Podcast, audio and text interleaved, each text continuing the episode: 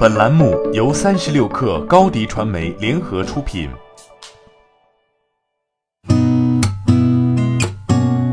八点一刻，听互联网圈的新鲜事儿。今天是二零一九年二月十八号，星期一。你好，我是金盛。上交所科创板系列配套规则的征求意见将于二月二十号结束。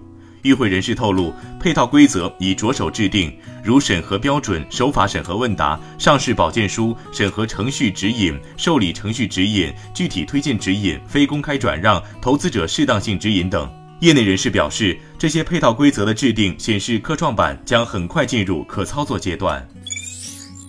上周末，一名微博认证为数码博主的网友上传视频，显示京东金融 App 会获取用户手机银行类软件截图。针对 App 安全问题，京东金融回应称，安卓系统上 App 五点零点五以后的版本存在这一问题，属于需求错误开发，目前已定位问题且下线修复。京东金融没有对用户照片和截屏进行私自上传，经排查也未发现任何一张未经授权的图片被收集。未来，京东金融将投入更多资源，建立更为严谨的安全审查机制。招聘公告和内部人士表示，滴滴出行正在智利、秘鲁和哥伦比亚招聘经理人员，从而在拉美地区增长最快的一些市场与 Uber 展开竞争。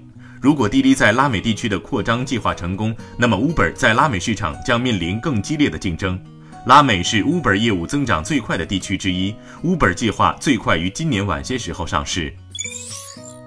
据头中网报道，今日头条母公司字节跳动花九十亿元收购了北三环内的大钟寺中坤广场。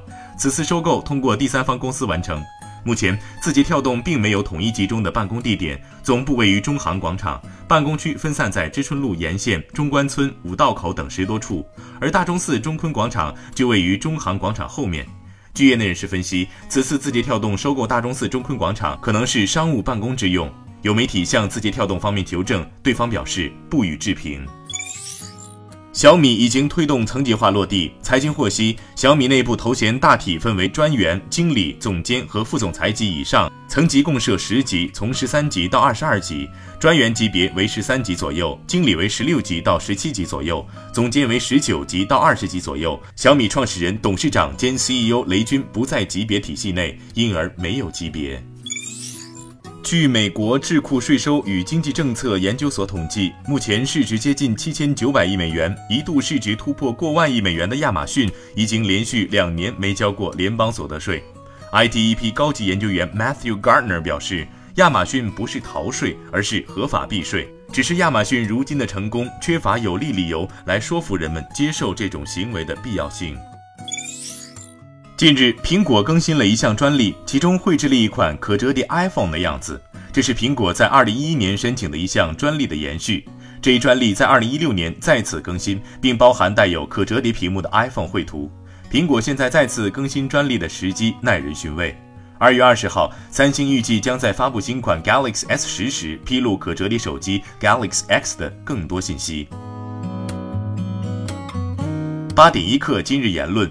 创新工厂合伙人徐辉认为，新制造可能是 A、B、C、I 四个技术，A 是人工智能，B 是大数据，C 是智能云，IoT 是物联网。新制造是用这四样技术来支撑数据驱动的，而数据化是一个基础。过去多年的存量数据和不断产生的一个实时数据，使智能化成为一种可能。